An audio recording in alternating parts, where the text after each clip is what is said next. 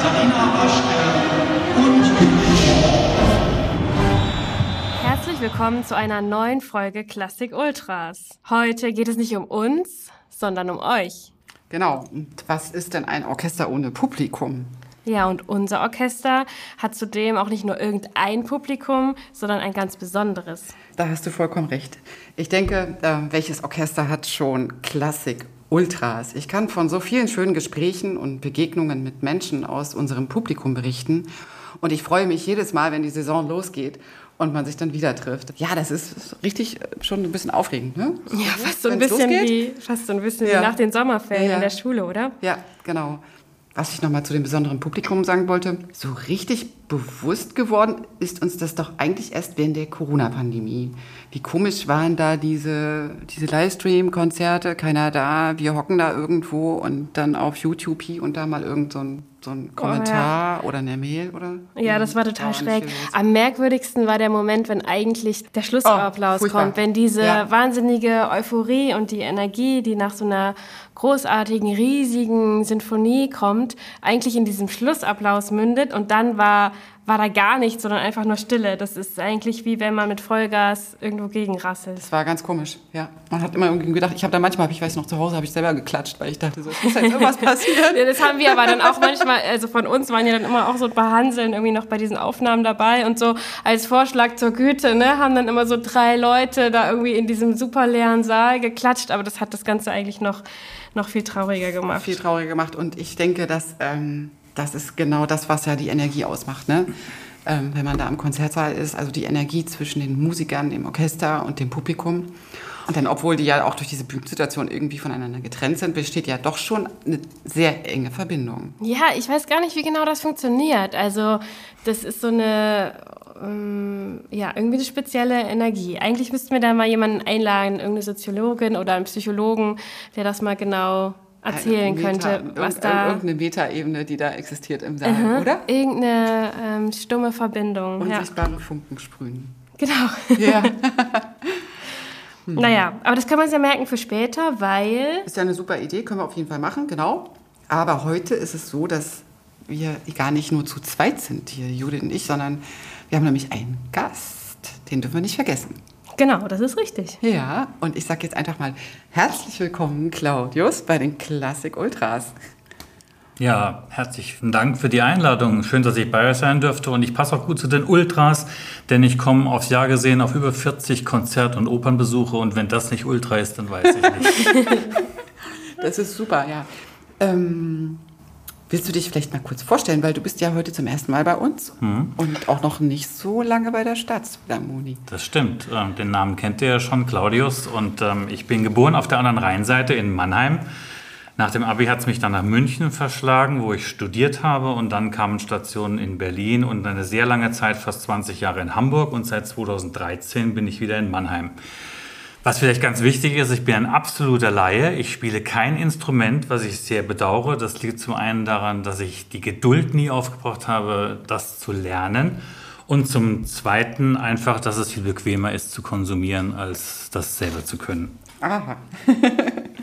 Na, interessant ist ja auch, dass du beide Seiten kennst. Ne? Du bist ja ein echter Publikumsspezialist. Dadurch, wenn du mindestens 40 Konzerte im Jahr hast, ist das ja schon, schon ordentlich. Genau, da bist du schon fast äh, an der oberen, oberen Auslassungsgrenze. Aber wir haben ja auch immer noch ein bisschen Platz im Konzertsaal. Und es werden auch immer mehr Menschen, die die Staatsphilharmonie besuchen, kommen. Und je mehr Menschen kommen, da braucht man natürlich auch jemanden, der sich um unser liebes Publikum hervorragend, noch hervorragender kümmern kann. Deswegen bist du bei uns eingestiegen in den Kundenservice. Wie ist das denn so? Also vorhersehen kann man das gar nicht, was passiert beim Kundenservice, weil man tagtäglich mit unterschiedlichen Dingen konfrontiert wird. Und das ist ja auch gut so, weil sonst wird es ja schnell langweilig werden.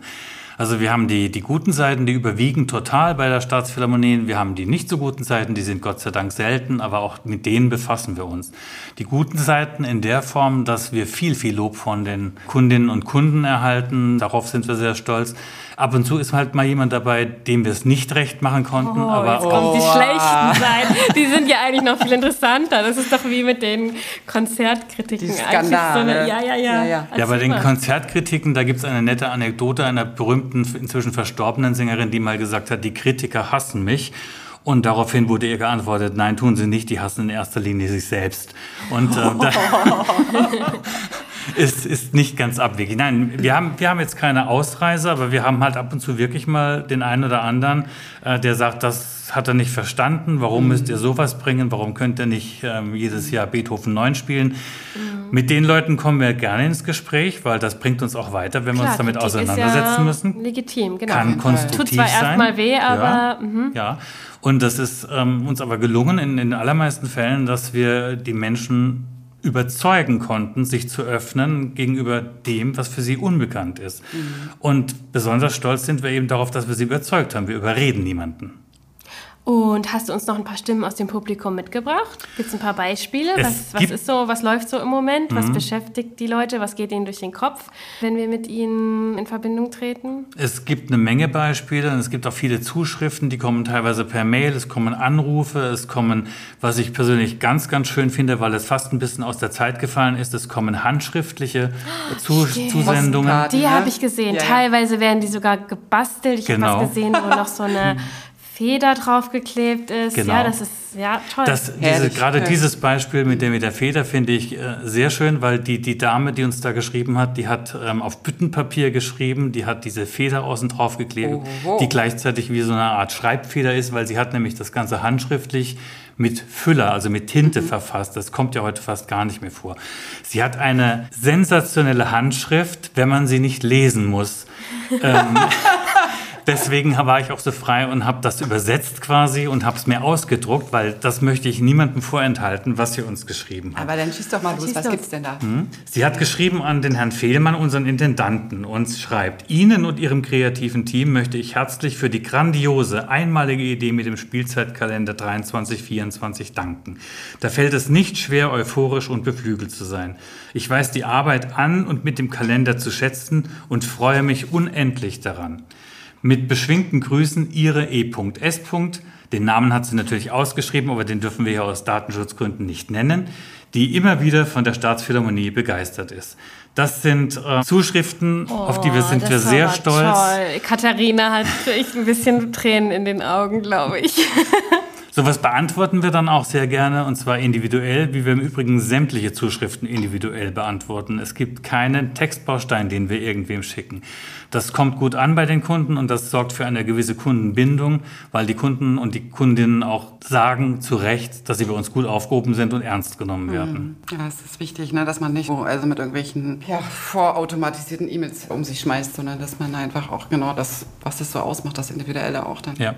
Was auch heute eben leider immer mehr verloren geht, weil einfach keine Zeit mehr da ist für sowas. Und wir nehmen uns die Zeit und haben auch Gott sei Dank einen Intendanten, der das gut findet. Ja. Und gibt es noch mehr Briefe? Es gibt noch Briefe, die habe ich hier mitgebracht, die kann, würde ich am liebsten vor das Mikrofon halten. Das hält, funktioniert aber nicht, dass die andere Seite das dann sieht. ähm, Wir müssten mal überlegen, ob wir nicht einfach so eine Zusammenstellung mal auf unsere Website bringen, dass die, Ja. die Interessierten das sich anschauen Auch können. schön. Ja. Ah, ich finde es schön, wenn man diese Karten, ne, diese handschriftlichen, also liebes Publikum, vielleicht mehr handschriftliche Karten Ja. bitte, auch mal zu unserem Podcast vielleicht. Und ich finde das spannend, wenn man das, also selbst wenn man jetzt gar nicht, äh, also natürlich lesen wir, das ist ja super spannend, aber jetzt hier so auf die Schnelle, wenn man sich das anschaut, diese Handschriften, ne, als Kundenservice-Mitarbeiter wird man wahrscheinlich auch zum, wie heißt das Fachwort? Du hast es irgendwie schon gesagt. Graphologen. Zum Graphologen, genau. Also du kannst wahrscheinlich auch dann deuten, irgendwie wie jemand, der aus der Hand lesen kann. Ne? Also man, wird man- dann kriegt so ein Gespür für den Mensch dahinter. Das finde ich ja, toll. Ja, es ist dann nicht nur so, dass man erstmal herausfinden muss, was möchte der, der ähm, Kunde, die Kundin eigentlich von mir, sondern man muss es auch erstmal lesen können, um das herausfinden zu können. Ja, man kriegt auch so eine Idee, vielleicht wie alt dieser Mensch sein könnte über die Schrift. Mhm. Auf jeden Fall. Schon spannend. Sagt Also äh. Katharina, ähm, ähm, komm, wir notieren mal. Also wir laden eine Soziologin ein und einen Psychologen, um mal herauszufinden, was das für eine spezielle Energie zwischen Publikum und, Und Orchester, Orchester. Mhm. im Konzert ist. Und dann laden wir aber noch, ähm, das gibt's ja wirklich, ne? Ich kenne ja jemanden, ich sage jetzt auch niemanden, aber also man kennt ja viele Leute, die zum Psychologen gehen. Und es gibt aber auch welche, die gehen halt zu so ähm, Wahrsagern. Also einen Menschen kenne ich, der geht zu so einem Wahrsager. Großartig. Und irgendwie so ein bisschen so ist das auch mit diesen Handschriften deuten, Mit oder? das- Also ich möchte gerne jemanden mal noch einladen, der professionell Handschriften deutet und Rückschlüsse auf die Person zieht. irgendwas. Die Saison fängt ja gerade erst an. Wir Ja, haben ja, ja, wir noch, können wir können noch so viel, Ja, wir können noch so viel machen. Genau. Ja, ein typischer Tag im Leben des Konzertservice. Also typische Tage äh, gibt es eigentlich gar nicht, weil, hatte ich vorhin gesagt, mal, es ist ständig was anderes. Ähm, Ist sehr vielfältig, ne? Es ist sehr vielfältig, ja. Exemplarisch, ähm, vielleicht mal ein paar Beispiele. Ähm, mitunter treten Interessenten, Interessentinnen mit ganz konkreten Platzwünschen an uns heran. Die möchten ein Abo haben und möchten gerne sitzen, Tribüne A, Reihe 3, Platz 15.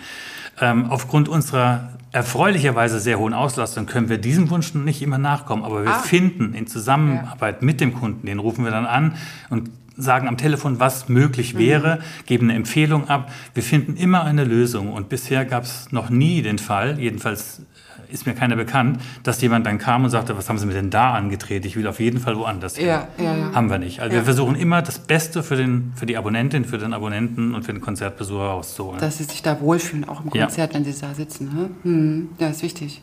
Was auch eine nette Frage war, es sind manchmal ganz banale Dinge. Ein, Konzertbesucher, der zum ersten Mal zu uns kommen möchte, rief an und fragte, wo er denn parken kann. Dem habe ich dann erklärt, dass wir ein Parkhaus direkt unterm Gebäude haben. Da war der total beruhigt. Eine andere Abonnentin ähm, hat völlig aufgelöst angerufen, weil sie ihre Tickets nicht mehr findet. Die, mussten, die mussten wir dann erstmal wieder runterholen ein Stück weit und haben mir dann erklärt, das sei kein Problem, weil wir drucken einfach die Tickets nochmal aus und schicken sie ihr. Ja. Die konnte Ja. das gar nicht glauben. ja. Aber das sind so, für uns sind das Selbstverständlichkeiten. Äh, für die Dame haben wir wahrscheinlich den Tag gerettet. Ja, und so selbstverständlich, dass man selber überhaupt nicht mehr daran denkt. Ne? Ja. Ich selber als Konzertbesucher, das ist das Erste, was ich auch kenne. Wo waren jetzt, naja gut, mittlerweile hat man sie auch oft auf dem Handy oder so, aber wo hat man jetzt die Tickets? Ja. Ne? Aber wir im Büro sind immer oft so verstrickt in diese Fragen, wie bringen wir dieses zauberhafte Programm an die Menschen und was kann man da noch erzählen? Und ach, manchmal, wir haben so viele Ideen und dann torpedieren wir uns auch manchmal selber, weil dann immer doch nochmal was Neues kommt. Aber dann denken wir natürlich gar nicht an solche, das vergessen wir dann manchmal. Und deswegen ist es ne, sowas wie Parken oder ähm, mit den Tickets so eine Geschichten oder gibt es eine Pause? Wo sind die Toiletten? Das merkt man dann, wenn man selber mal an so einem Infotisch oder sowas steht, ne? Und dann ähm, ist es immer peinlich, wenn man die einfachsten Fragen nicht beantworten kann, aber man könnte jetzt erklären, wie es genau dazu kam, dass jetzt dieses Programm nachher auf dem Konzertpodium gespielt wird. Aber für den Einzelnen ist das manchmal gar nicht so relevant, wie in dem Moment einfach mal eine Toilette oder Ja. äh, was zu trinken oder so. Ja. Ja, cool. Claudius, in unserem Büro sitze ich neben dir und du bist der Einzige bei uns, der so ein krasses Headset sich erstmal geholt hat. das sieht so cool aus. Du sitzt immer da mit diesem Headset und äh, klar, ich meine, da kommen natürlich ein Haufen Telefonate rein und wo man echt noch was von, also man kann generell viel von dir lernen, aber was mir als allererstes aufgefallen ist, wo du gesagt hast, in diesem Job gibt es eigentlich keine Routine, ist jeder Tag irgendwie anders. Und es gibt ja auch so ein paar Überfälle, oder? Ich meine nochmal so zum Thema die dunkle Seite, die böse Seite, also es gibt ja schon mal jemand, der ruft an und ist erstmal verschnupft, verstimmt. Und was du richtig gut kannst, ist sowas dann gleich irgendwie sehr freundlich und sehr ohne aus der Ruhe zu geraten. Hast du, du hast immer die perfekte Antwort. Das ist echt, das ist echt toll. Also ich muss Okay. da, äh, ich mache mir, glaube ich, mal so ein Büchlein, lege ich mir an, wo ich immer so Sprüchen schlaue, ja, so schlaue, schlagfertige Sätze, die man dann einfach bringen kann, um sofort jeden Groll irgendwie zu vertreiben. Ich glaube, sowas macht jemanden aus, der in so einer, an so einer Schnittstelle arbeitet. Also ich denke, wichtig ist in, in, in der Funktion einfach, dass man in der Lage ist zuzuhören. Denn nur dann kann man auch die richtigen Antworten geben. Und ähm, ich merke es tagtäglich, dass Leute, die aufbrausend am Telefon sind, das kommt wie gesagt selten vor, es kommt vor, dass man die ganz schnell runterholen kann, indem man ähm, auf sie eingeht und indem man mitunter ganz, ganz einfache Lösungen wiederholt, was sie gesagt haben. Und das ähm, kann dann dahin gehen, dass, dass der Kunde sagt, der Abonnent sagt, die Abonnentin sagt, also, was haben Sie uns denn da für ein furchtbares Konzert angedreht? Dann kann ich als Antwort geben, zum Beispiel, Sie sind der Meinung, das war furchtbar? Warum denn? Und dann bringe ich Sie erstmal äh, aus Ihrem Konzept, weil sie Ja, das- wollte jetzt Dampf ablassen. Und sie wird von mir gefordert zu sagen, was ihr denn nicht gepasst das hat. ja, man Und du verschaffst dir erstmal. Zeit, ne? Spielst Genau. den Ball erstmal wieder zurück. Ja, danke für den Tipp. Das würde ich. Und was das Headset betrifft, vielleicht da noch eine Bemerkung zu, äh, das hat rein praktische Erwägungen, weil wenn ich in der einen Hand den Hörer habe und habe in der anderen Hand einen Stift und soll schreiben, weiß ich nicht, womit ich, womit ich im Zweifel das Blatt festhalte, dann rutscht es immer weg. Ja. Und das Headset ist einfach toll. Ich kann auch mal, ist unhöflich, ich weiß, aber ich kann auch mal zwischendurch aufstehen und kann mir vielleicht irgendeine Broschüre ziehen, die ich zur Beantwortung der Frage brauche. Ja. Das kann ich mit dem Hörer nicht. Ja, ja, ja. Also von daher, das hat einfach praktische Erwägungen. Ja, schön, Claudius, dass du jetzt mal bei uns warst. Dann weiß unser Publikum beim nächsten Mal auch, wenn sie im Konzert vorbeikommen, wer du bist. Und und können sich mit ihren Fragen an dich wenden. Wünschen immer an dich wenden. Und dann hätte ich jetzt mal gesagt, wir freuen uns tierisch, wenn das erste Abo-Konzert im Pfalzbau Genau, startet. damit geht's los und das ist dann die erste Wiederbegegnung die erste Wiederbegegnung. mit unserem lieben Publikum. Ja, mit unseren Abonnenten. Also, bis dahin. Tschüssi! Tschüss.